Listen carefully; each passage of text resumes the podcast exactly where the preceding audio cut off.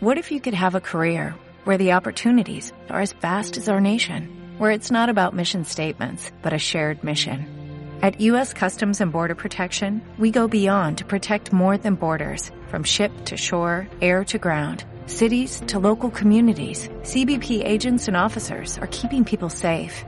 Join U.S. Customs and Border Protection and go beyond for something far greater than yourself. Learn more at cbp.gov/careers. El libro de Apocalipsis, capítulo 22.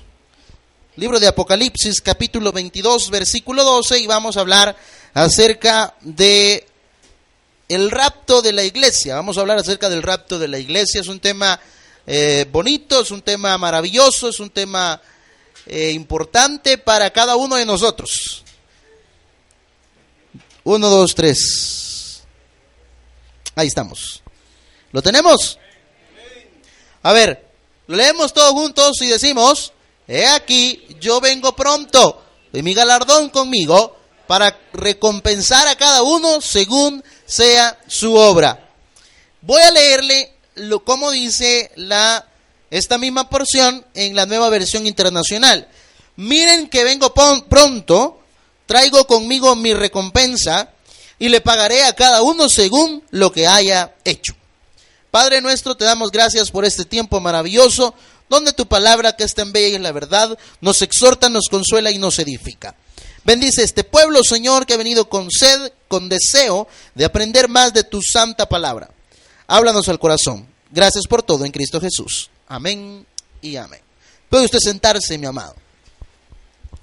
La palabra rapto, mi amado hermano, tiene un origen latín de la palabra raptus, que significa agarrar, y la palabra en el griego original es arpazo, que significa ser arrebatado. Entonces, amado hermano, la iglesia, una de las esperanzas de esas promesas fieles de nuestro Señor Jesucristo es que Él viene por nosotros. ¿Cuántos dicen amén? Cuando nosotros iniciamos nuestros cultos, tenemos una alabanza lema, podríamos llamarlo de esa manera, y esa alabanza dice, hay paz en mi alma hoy, hay dicha en mi corazón. ¿Por qué? Porque Cristo ha llegado a mi vida y por eso feliz yo soy. Y también dice, ah, ya, dice, un día mi Dios vendrá. ¿Y qué dice? Y al cielo me llevará.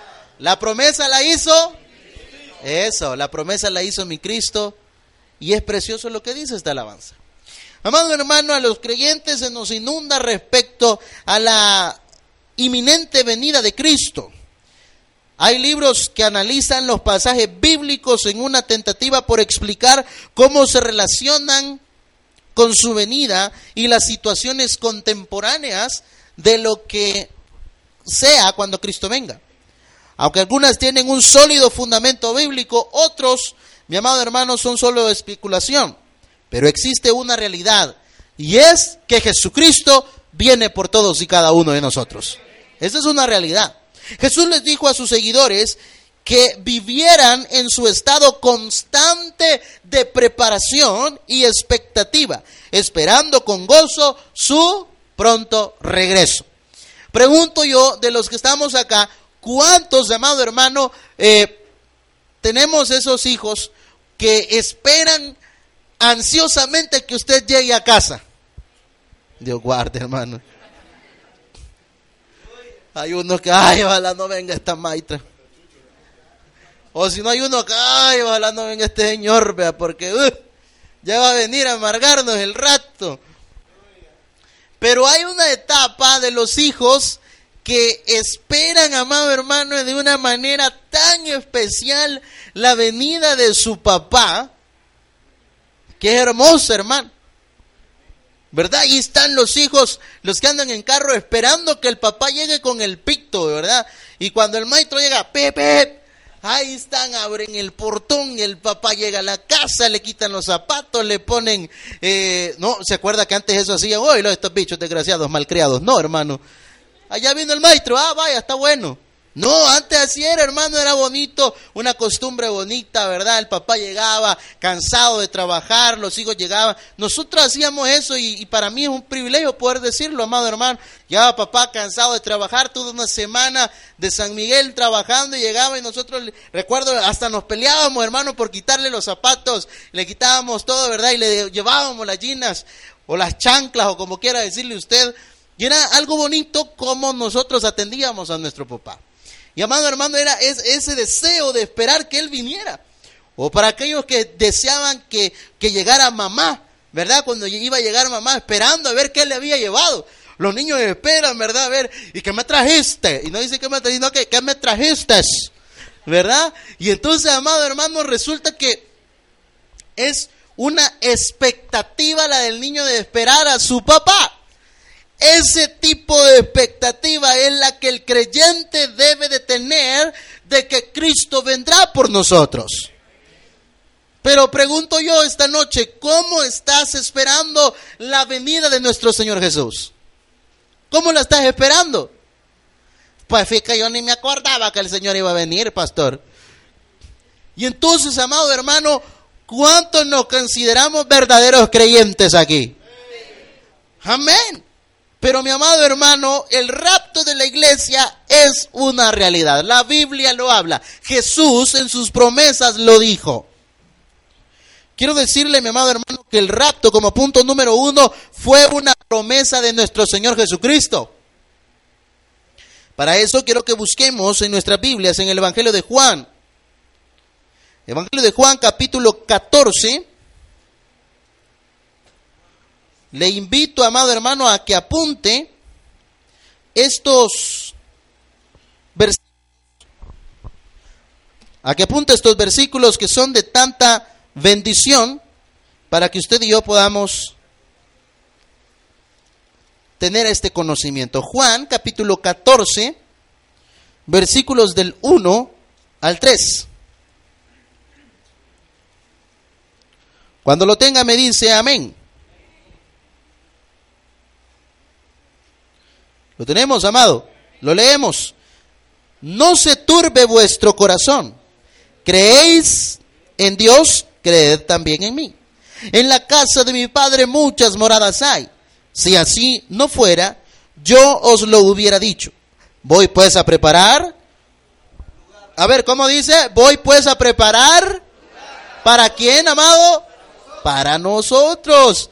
Para vosotros. Y dice, y si me fuere y os prepararé el lugar, vendré otra vez y os tomaré a mí mismo, para que donde yo estoy, como dice, vosotros también, estéis. Mire qué interesante cómo eh, la traducción de la nueva versión internacional lo dice así, se lo leo, se lo comparto, mire lo que dice. No se angustien. A ver, detengámonos ahí un momentito. El Señor Jesús dijo que Él había vencido al mundo. Amén. ¿Lo creemos o no lo creemos? Debemos creer, amado hermano, que nuestro Señor Jesús ha vencido al mundo. Pero mire, dice, no se angustien, tranquilos, Dios tiene cuidado de nosotros. Hermano, yo sé que está pasando un momento difícil, espérese, hombre. Las promesas del Señor se cumplen, son verdaderas. Él lo cumple, Él no se equivoca, Él es Dios, amado hermano. Y mire, nos dice, no se angustien, confíen en Dios y confíen también en mí. ¿Está hablando el Señor Jesús? En el hogar de mi Padre hay muchas viviendas. Si no fuera así, ya se lo habría dicho a ustedes. Voy a prepararles un lugar. Y si me voy y se lo preparo, vendré para llevármelos conmigo así ustedes estarán donde yo esté. Ustedes ya conocen el camino para ir a donde yo voy. Mire qué bonita la traducción de la nueva versión internacional. Dice mi amado hermano, lo dice claramente, que Él nos va a llevar con Él. Y eso, amado hermano, es, es, es, yo quiero decirle algo. Cuando leemos el libro de Apocalipsis, muchos, hay gente que le tiene miedo al libro de Apocalipsis. Uy, no, es que Apocalipsis da miedo, pastor. Mire, yo leo el proverbio, pero Apocalipsis me da miedo. Apocalipsis, amado hermano, es un libro profético de los eventos del porvenir donde usted y yo vemos y debemos de leerlo con gozo. ¿Por qué? Porque ese libro, amado hermano, es el que nos da esperanza a nosotros los cristianos. ¿Por qué? Porque la esperanza del cristiano no está en un banco, no está en un negocio, no está en una persona, no está en su pareja, no está eh, tantas cosas que pudiéramos tener, sino que la esperanza del cristiano está en que Cristo vendrá por nosotros algún día. Cuando nosotros salimos a evangelizar, nosotros preguntamos, mire, yo soy uno de esos. Yo pregunto, ¿usted cree que Jesús vino a la tierra o cree que es mentira eso? Y la gente dice, no, es verdad, vino el Señor Jesús aquí a la tierra, vino.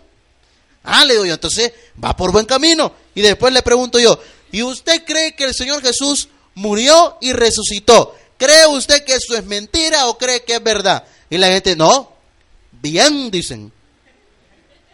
Bien, bien, resucitó, dicen.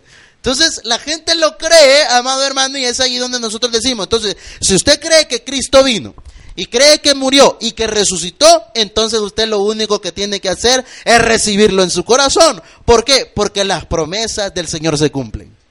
Y en este momento el Señor está diciendo, hermanos, cálmense, tranquilos, no se preocupe. Porque ustedes creen en Dios y creen en mí. Si ustedes creen en Dios y creen en mí, entonces yo voy a un lugar donde voy a preparar viviendas, moradas, o voy a preparar esas mansiones para todos y cada uno de ustedes, y donde yo esté, también van a estar ustedes. Pero fíjese, mi amado hermano, que hay algo muy interesante y es esto. Esto no es científico. Esto, amado hermano, es de fe. La Biblia no es un libro científico que trata de comprobar a Dios, sino, mi amado hermano, que es el que nos da la, la certeza de que Dios es y que usted y yo nos movemos no por vista, sino por fe. ¿Cuántos, amado hermano, hemos tomado retos por fe? Y hasta el día de hoy Dios nos ha respaldado. Ahora, la fe tiene fundamentos y es la palabra de Dios. Pero cuando yo veo que nuestro Señor Jesucristo me dice a mí, antes de que Él muriera, me dice que Él va a preparar lugares para nosotros y que nos va a llevar con Él, amado hermano, esa es una promesa que a mí me llena de gozo, hermano. Es una promesa que a mí me hace caminar. Es una promesa que a mí me hace decir, bueno, no importa los problemas que esté pasando, yo sé que pronto Cristo vendrá por mí. ¿Por qué es necesario que la iglesia gane almas? Usted y yo tenemos que ganar almas. ¿Por qué, pastor? ¿Cuántos queremos que Cristo venga ya? Mire qué bonito fuera que el Señor viniera a esta hora que estamos en el culto, hermano. Qué bonito, ¿verdad? Nos hallara bien santitos a todos, hermano. No nos hallara con el cigarrito en la mano. No nos hallara, ¿verdad? Con, con la botellita en la mano no nos hallara, ¿verdad?, de, la mano con la otra. O de la mano con el otro, no nos hallara así el Señor, nos hallara bien santificados en la casa del Señor. Y lo mejor de todo, las deudas le quedaran al anticristo, amado hermano. Y a la suegra, o sea. No, mentira. Yo quiero mucho a mi suegra. No, de verdad. Mire, dice, me encanta esto, hermano, cuando dice, en el hogar de mi padre hay muchas viviendas. Si no fuera así, yo se los hubiera dicho a ustedes. Voy a prepararles un lugar. Y si me voy y se lo preparo, vendré para llevármelos conmigo. Qué cosa más linda, hermano. Es que es aquí donde el Evangelio se vuelve sencillo y práctico. Mire, los grandes científicos no entienden esto, hermano. Pero si vamos donde un niño de escuela bíblica, así agarra la onda y dice, no, si el Señor va a venir por mí, pues. Pero empiezan los científicos, no, que cómo va a ser posible que ahí, que lo que pasa. No, si esto es sencillo. Dijo el Señor Jesús que nadie va a entrar al reino de los cielos si no tiene la mente de un niño. Hermano, si esto es fácil de creerlo. Simple y sencillamente, ¿cuántos de los que estamos aquí creemos que Cristo estuvo en la tierra? ¿Cuántos creemos que resucitó al tercer día? Entonces, hermanos, si creemos eso, creemos también que Él ascendió a los cielos y Él dejó una promesa. Él dijo, no los voy a dejar solos, voy a dejar con ustedes al Espíritu Santo, que es el que los va a consolar en los momentos más difíciles, que es el que los va a ayudar, que es el que les va a dar esas fuerzas para seguir adelante. ¿Cuántos me están oyendo? Amén. Y entonces Él dice, no hombre, yo los voy a llevar conmigo. Qué bonito. Mire, Hermano, ¿cuántos hemos hecho promesas a los niños? Vuelvo con los niños, el tema de los niños. Es que el Señor Jesús dijo que nadie va a entrar al reino de los cielos si no se hace como un niño. Mire, ¿cuántos hemos prometido a los niños? Hermano, si usted le promete a un niño, tiene que cumplirle, amado hermano. Porque el niño, si usted le prometió un PSP para diciembre, hermano, ese bicho está contando día tras día y tiene un calendario, amado hermano, donde lo va haciendo una crucita cada día que pasa. Y ese bicho está aquí, ve. Ya va a llegar el día que mi papá me va a traer esto. Ya va a llegar el día que mi mamá me va a dar esto. Y ese no anda pensando a saber cómo va a ser, si lo va a ir a fiar a Prado, si lo va... Ya está comprado, dice. Pero bien enganchado con los créditos. Y amado hermano, ahí está el bicho, ¿verdad? Esperanzado en esa promesa que le hizo papá. Pero ¿cuántos papás no fallaron? Quiero decirte que nuestro papá nunca falla, que es nuestro Señor Jesucristo. Él no falla. Nuestro Señor dijo, yo me los voy a llevar conmigo. ¿A cuánto le dijeron, verdad?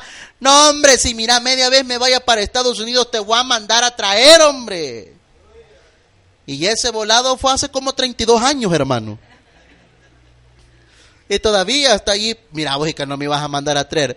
No, hombre, espérate, ya va, ya va a terminar la crisis, ya te voy a mandar a traer. ¿Cómo no? Mi amado hermano, las promesas del Señor sí se cumplen. Y mire, amado hermano, qué precioso. Mi amado hermano, la, el rapto de la iglesia, la venida de nuestro Señor Jesucristo, fue confirmada por los ángeles después de su resurrección y ascensión. Para eso quiero que vayamos al libro de Hechos, libro de los Hechos de los Apóstoles, capítulo 1, versículo 11. Cuando usted lo tenga, me dice amén. Libro de los Hechos, capítulo 1, versículo 11.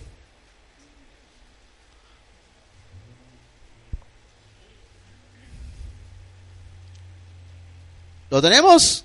A ver, mire lo que dice los cuales también les dijeron, varones galileos, ¿por qué estáis mirando al cielo? Este mismo Jesús que ha sido tomado de vosotros al cielo, así vendrá como le veis visto ir a dónde. Ah, mire qué bonito. Y mire, quiero compartirle con usted lo que dice la nueva versión internacional. Dice, Galileos, ¿qué hacen aquí mirando al cielo? Es una pregunta. Mire qué bonito, yo me imagino que ellos se quedaron, hermano, como cuando usted va pasando en el hermoso centro downtown de San Salvador, hermano. Y usted va viendo esos grandes edificios. ¿Cómo no? No, usted anda aquí, ve. Uno en el centro, hermano, anda rápido. Porque está yuca el volado. Pero bueno, entonces cuando el esto aquí está hablando acerca de la ascensión de nuestro Señor Jesucristo.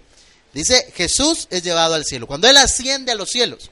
Entonces, el rapto de la iglesia, ese arpasó, fue confirmado no solo por Jesús, que ya lo vimos.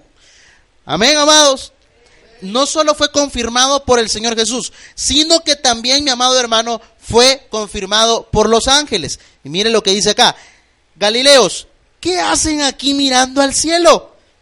Este mismo Jesús, que ha sido llevado de entre ustedes al cielo, vendrá otra vez de la misma manera que lo han visto irse. Mira qué bonito, amado hermano. Precioso, ¿verdad? Y es que, amado hermano, es interesante cómo la Biblia me enseña, cómo puedo ver que mm, veo no solo, no son versículos aislados, porque aquí, si, si usted y yo estudiamos el contexto anterior de estos versículos, está hablando cuando el Señor Jesús está con sus discípulos, les está hablando y él empieza a ascender a los cielos. Entonces, En la versión de Reina Valera 1960 dice, varones Galileos, ¿qué estáis mirando? Por eso es que nos hacen la broma muchas veces dentro de la iglesia. Varones Galileos, ¿qué estáis viendo? Hay unos que entendieron, otros no. Que hay unos que les va a la vista, hombre. Pero en este momento los ángeles están dando, amado hermano, la confirmación de que así como lo vieron irse, así también va a venir. Hermano, esto es sencillo. Si esto no necesita, mira que fíjese que la palabra y esto y lo. No, hermano, si esto se entiende. ¿Cuánto lo, ¿Quién no lo entiende, amado? Levante la mano. ¿Quién dice, no, yo no entiendo eso? Esto es fácil de entender. Así como se fue, así va a venir, hermano. Simple. Vuelvo y repito, por eso para entrar al reino de los cielos necesitamos ser como un niño. ¿Cuántos vamos a ganar alma? Levanta la mano los que vamos a ganar alma. Mire, es fácil ganar para Cristo a los niños. Si los niños cada vez que uno va aceptan a Cristo, hermano. Mira, si puedo venir para ganar, más si usted anda una paleta en las manos. Rapidito le pone atención. Ah, mira, y, mira, y vos crees que está, no, yo creo todo, y crees que hay infierno, sí, creo, y crees que sí. Mira, y no quisieras irte con el Señor Jesús en los cielos. Sí, hombre, dice el niño. Ellos siempre creen, hermano. Va a repetir después de mí, lo hacen la oración, hermano, y lo hacen por el amor, a veces hasta la paleta que uno les va a dar. Me lo creen. No, pero nosotros, ah, aquellos que cursamos tres materias en la U, ya pensamos que solo porque llevamos tres materias de filosofía, esto quiero ver, hay que ver este volado, porque, no, hombre, si esto es sencillo, hermano. En las iglesias por años se nos ha enseñado estos temas como con una misticidad. El rapto de la iglesia, hermano. ¿Verdad? Y, uh, hasta, no, esto es sencillo, hermano. Así como Cristo se fue, así va a venir. Jesús prometió. ¿Cuántos creemos a las promesas de Jesús? Si le creemos a las promesas de los políticos que cada cinco años salen, hermano, complejos de Mickey Mouse. ¿Sabe por qué complejos de Mickey Mouse? Hermano, porque son unas grandes ratas y los vemos bien bonitos, hermano. Ahí son los políticos y ojalá esté oyendo un sermón de esto un político. Si es verdad, pues. Oh, ay, eh, vamos a hacer aquí, ¿verdad? Que no sé qué. vamos a hacer un puente aquí en la Constancia. No, hombre, si aquí no pasa ningún río, pues vamos a traer el río también. No, hombre, si así son los políticos. Y les creemos y ahí vamos, de verdad. Y ahí estamos. De los dos bandos, para que no se me enoje nadie. Ahí estamos. Y en el Facebook todavía lo publicamos aquí, de votar. Todo eso es mentira. Y lo creemos, hermano. ¿Y cómo no le vamos a creer a la bendita, poderosa, inefable, inerrante palabra de Dios, amado hermano? Gloria al Señor. Claro que le vamos a creer. Por supuesto que vamos a creer. Amado hermano, el enemigo muchas veces va a minar tu mente y tu corazón para que no le creas. Quiero recordarte que el enemigo, amado hermano, es la antigua serpiente que le mintió a la mujer. Le mintió le digo, no hombre, mira, ¿qué dice Dios? No hombre, no le hagas caso, hombre. Proba esto, si es bien rico. Dale. Si es verdad, si un trago no me hace nada. Y al siguiente día está tirado en la cantina, pues, por ese traguito que empezaste a darte. No, hombre, si no te va a pasar nada, jalale. Dale, pegale un galoncito. ¿Y cómo terminan muchas veces las señoritas? Abusadas. ¿Por qué? Por un jaloncito. Y ese es el enemigo. El enemigo, el enemigo empieza a meterte, empieza a meter curiosidades en tu mente y en tu corazón. ¿Y será verdad eso? No, yo no creo ese volado. Y no la Biblia, hombres, las han escrito, pues. Y los hombres nos equivocamos. Y el enemigo empieza a minar tu mente y tu corazón de puras dudas. Y dice la palabra que la duda es pecado. Hermano, nosotros creamos esto. Y yo no le estoy hablando sin fundamento, le estoy dando textos bíblicos fundamentados, explicándole contextos anteriores y posteriores. Una verdadera interpretación bíblica. Y ahí está. Los ángeles pasaron, mandados por Dios, obviamente, porque ellos están al servicio de Dios. Y les dijeron, Galileos, ¿qué hacen aquí mirando al cielo? Como quien dice, miren, en vez de estar viendo eso, pónganse las pilas ya. Y esperemos con ansiedad la segunda venida de nuestro Señor Jesucristo. Y miren lo que dice. Este mismo Jesús, que ha sido llevado de entre ustedes al cielo, vendrá otra vez de la misma manera que lo han visto irse. Y así como Él se fue, así vendrá entre las nubes y va a arrebatar a su iglesia de este mundo perdido, amado. Así va a ser. Pero no se, va, no se vaya a quedar, hermano. Mire, yo les decía en el culto de la tarde, le recomiendo, hermano, que consiga el sermón de la tarde del día domingo. Y le decía a todos aquellos que nacimos en el Evangelio, digo nacimos porque yo nací en el Evangelio, esté seguro de que de su nuevo nacimiento. No vaya a ser que usted sea un religioso y no haya nacido de nuevo. Porque si no hemos nacido de nuevo, entonces no vamos a ver al Señor es necesario nacer de nuevo.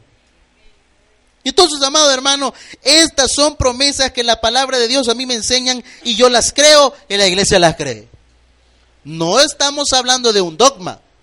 Un dogma, amado hermano, es aquel que un líder religioso dice sin fundamento y la gente lo cree. ¿Cómo qué? Como el purgatorio. Al purgatorio, no existe purgatorio. Si la Biblia hablara de purgatorio, entonces yo dijera, hermano, a ver cuántos nos vamos a ir para el purgatorio. Allí a chicharrarnos todo, a quemar todas esas impurezas que tenemos y después nos vamos a ir para el cielo, imagínense usted eso. Y la Biblia no habla de eso, hermano. Yo no le estoy hablando de dogmas, le estoy hablando de lo que dice la Biblia, hermano. Eso le dice la palabra del Señor el rapto de la iglesia, la venida del Señor Jesús, no solamente fue prometida por Cristo, no solamente fue anunciada por los ángeles, sino también fue anunciada por los apóstoles. Para eso quiero que busquemos en la primera carta a los tesalonicenses, capítulo 1, primera carta a los tesalonicenses. ¿Está aprendiendo, amado? Amén. Primera carta a los tesalonicenses, capítulo 1, versículos 9 y 10.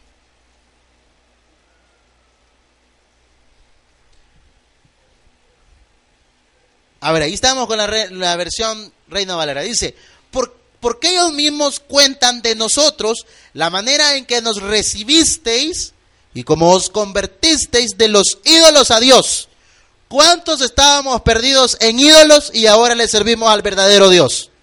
Y cuando hablo de ídolos, no se equivoque, no estoy hablando de la Iglesia Católica precisamente. Su ídolo posiblemente era el fútbol, su ídolo posiblemente eran las mujeres, los hombres, posiblemente eran vicios y adicciones. Entonces dice, nosotros éramos aquellos que estábamos convertidos a otros ídolos, pero ahora le servimos al Dios verdadero. Para servir al Dios, como dice, vivo y verdadero. Vamos con el versículo 10, siempre de Reina Valera. Dice, ¿y cómo dice hermano? Y esperar. ¿Cuántos estamos esperando la venida de Cristo?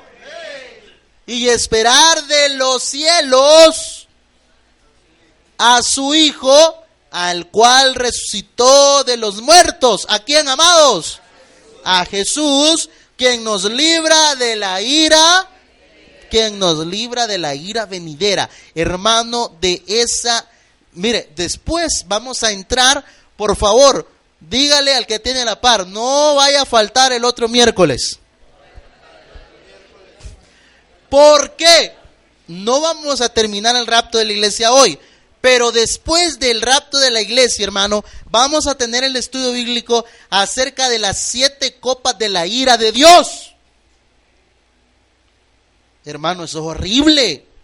Si usted le tenía miedo a su papá cuando se enojaba, eso no es nada, hermano. ¿Cuántos teníamos miedo a eso? Y lo peor es que la mamá le, a tu papá le voy a decir, a ver.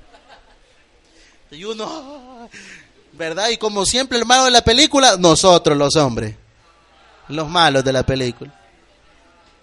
Hasta en coro, vea, qué bárbara. Miren cómo han dejado al pobre Jon, pero bueno. A ver, ¿cómo dice nueva versión internacional? Me gusta comparar porque hay cosas que cuando la lee uno no las comprende bien, pero cuando leo la nueva versión internacional, pues hay cosas que se asimilan mejor. Y dice, versículo 9, ellos mismos cuentan de lo bien que ustedes nos recibieron y de cómo se convirtieron a Dios dejando los ídolos para servir al Dios vivo y verdadero. Versículo 10. Y esperar del cielo a Jesús, su Hijo, a quien resucitó, que nos libra, como dice, del castigo venidero. Hermano, hay un castigo para todo aquel que no quiere de Cristo. Hay un castigo. Y quiero decirle algo, Dios es amor. ¿Cuántos dicen amén a eso? Hermano, Dios es amor a tal grado que nosotros siendo tan malos, Él da siempre buenas dádivas a cada uno de nosotros. Pregunto, ¿merece la familia, merece usted la familia que tiene? ¿Merece usted los hijos que tiene? ¿Merece el negocio que tiene? ¿Merece el trabajo que tiene? ¿Merece el vehículo que tiene? ¿Merece la bendición y la salvación que tiene? ¿La merece, amado? No. Si nadie de nosotros aquí merecemos nada, pero su misericordia nos ha dado lo que tenemos. Ahora, entiendo que todo es bendición. Y amado hermano, qué precioso es saber que usted y yo vamos a ser libres del castigo venidero. Quiero decir algo muy importante y póngame atención a esto. El castigo, amado hermano, es para todo aquel que no cree. Fácilmente en, la, en, el Evangelio de Juan, capítulo 3, versículo 16, donde es un versículo que todo el mundo conoce. Y más adelante los siguientes versículos nos enseñan cómo, cuál es ese pecado que nunca va a ser perdonado. El pecado imperdonable. Mira lo que dice, te lo leo por el tiempo. Dice, porque de tal manera amó Dios al mundo que ha dado a su Hijo unigénito para que todo aquel que en él cree no se pierda, mas tenga vida eterna. Porque no envió Dios a su Hijo al mundo para condenar al mundo, sino para que el mundo sea salvo. Versículo 18. Lea este conmigo. El que en él cree, ¿qué dice? No es condenado. Pero el que no cree ya ha sido condenado porque no ha creído en el nombre del unigénito Hijo de Dios. Ese es el pecado que Dios no puede perdonar. El pecado que no puede perdonar Dios es aquel que no quiere creer en Jesús, aquel que se aferra a sus pensamientos, a sus filosofías, a sus fundamentos de hombre, aquel que piensa que Él lo sabe lo todo. No, si es que miren, empiezan a sacar un montón de cosas, amado hermano, que no vale la pena sacar en este momento. Y entonces, ese es aquel que le viene el castigo venidero. Pero ¿qué es creer? Creer es confiar.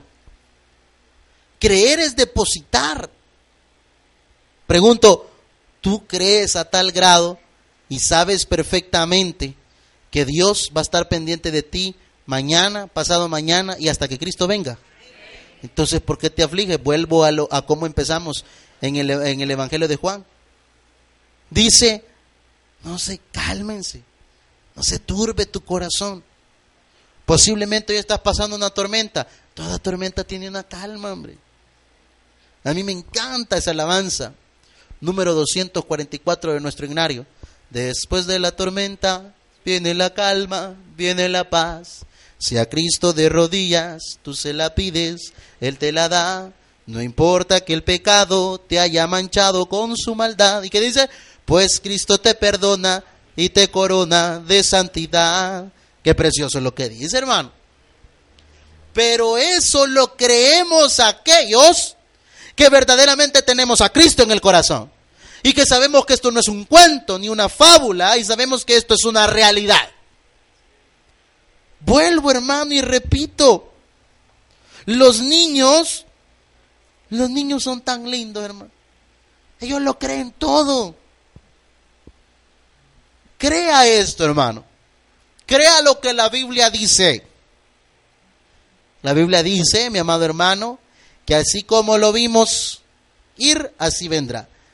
La Biblia dice, por medio de los apóstoles, que Él nos ha librado, mi amado hermano, del juicio y del castigo eterno.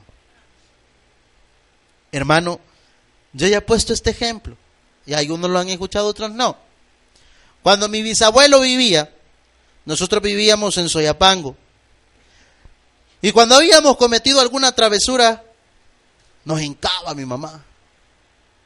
Y estaba su servidor, mi hermano el diván y mi hermana Gabriela, ahí estábamos los tres. El castigo venidero venía, hermano. Pero cuando veíamos entrar a ese anciano, esa era la salvación de nosotros, hermano. Aparte que siempre nos llevaba guineos, alboroto. Ay, unos bichos, ¿qué es eso vos? ¿Cuántos se acuerdan del alboroto, hermano? Guineos, alboroto, sandía, pupú, todo nos llevaba el viejito, hermano. Y estábamos nosotros hincados, hermano. Ya entraba el viejito y, ¿y ustedes qué están haciendo ahí? No, pues nos portamos mal y mi mamá nos tiene castigados. ¿Qué, qué, qué es una locura? Párense ya. ¿Y por qué te decían los niños? Ya te vas a amparar vos también. Mi bisabuelo. Que en paz descanse. Hermano, ese era el salvador de la ira venidera de esta mujer. bueno, para todos nosotros dice la palabra del Señor que tú y yo estábamos destituidos de la gloria de Dios. Dios no se puede juntar con algo tan sucio, tan vil, tan pecaminoso, tan exageradamente pecador como nosotros. Pero hay un filtro y esa es la sangre de Jesús. Entonces, por medio de ese filtro, a usted y a mí que nos tocaba el infierno directamente, entonces él dijo, no importa, voy a entregar a mi hijo, pero porque los amo. Y el Hijo dijo, ¿quién, quién es nuestro Señor Jesucristo? Nuestro Salvador, nuestro líder, el único líder que ha resucitado de entre los muertos. Y dijo, no me importa, voy a autolimitarme al cuerpo de un ser humano. Voy a sentir hambre, calor, voy a sentir frío, voy a sentir dolor, porque los amo. A Jesús, amado hermano, no le importaba si Jesús hubiera sido un Dios, un Dios que egoísta, no hubiera dicho, bueno, hay que se mueran, si ellos se buscaron la perdición y el infierno, el castigo, pero él dijo, no me importa, voy a sentir calor, hambre. Y amado hermano, ¿cuántos de nosotros no venimos? Ay, es que mucho calor en el templo. Y Jesús aguantó más que eso. Aguantó calor, hambre, aguantó traición de los suyos. Amado hermano, usted no ande con cosas, ay, que fíjeme No, todos los hombres fallan. Y Jesús, amado hermano, sufrió la traición de los íntimos que él tenía. Y aún así él ya sabía que iba a pasar eso. Pero no le importó. Usted y yo ya estábamos echados fuera de la gloria de Dios. Pero Él dijo, voy a morir por todos ellos. Y al que a mí viene, no le echo fuera. Y yo tengo promesa. Y esa promesa es que yo los voy a llevar conmigo. Qué preciosa esa promesa, hermano. Y todo aquel que me reciba ya no va a más pasar este sufrimiento porque yo lo voy a librar del castigo eterno. Es por eso que me encanta poner el ejemplo del abuelo. Estábamos castigados. Y no había para atrás. Pero él llegaba y decía, pónganse de pie y sigan fregando. Entonces el Señor no dice sigan molestando. El Señor dice, sigan viviendo su vida a plenitud en Cristo Jesús. Mi amado hermano, usted y yo solo somos aves de paso aquí. Aunque hay unos que somos aves de paso para la iglesia. No, usted tiene que permanecer, tiene que estar a la expectativa, tiene que estar, amado hermano, velando, esperando la venida de nuestro Señor Jesucristo.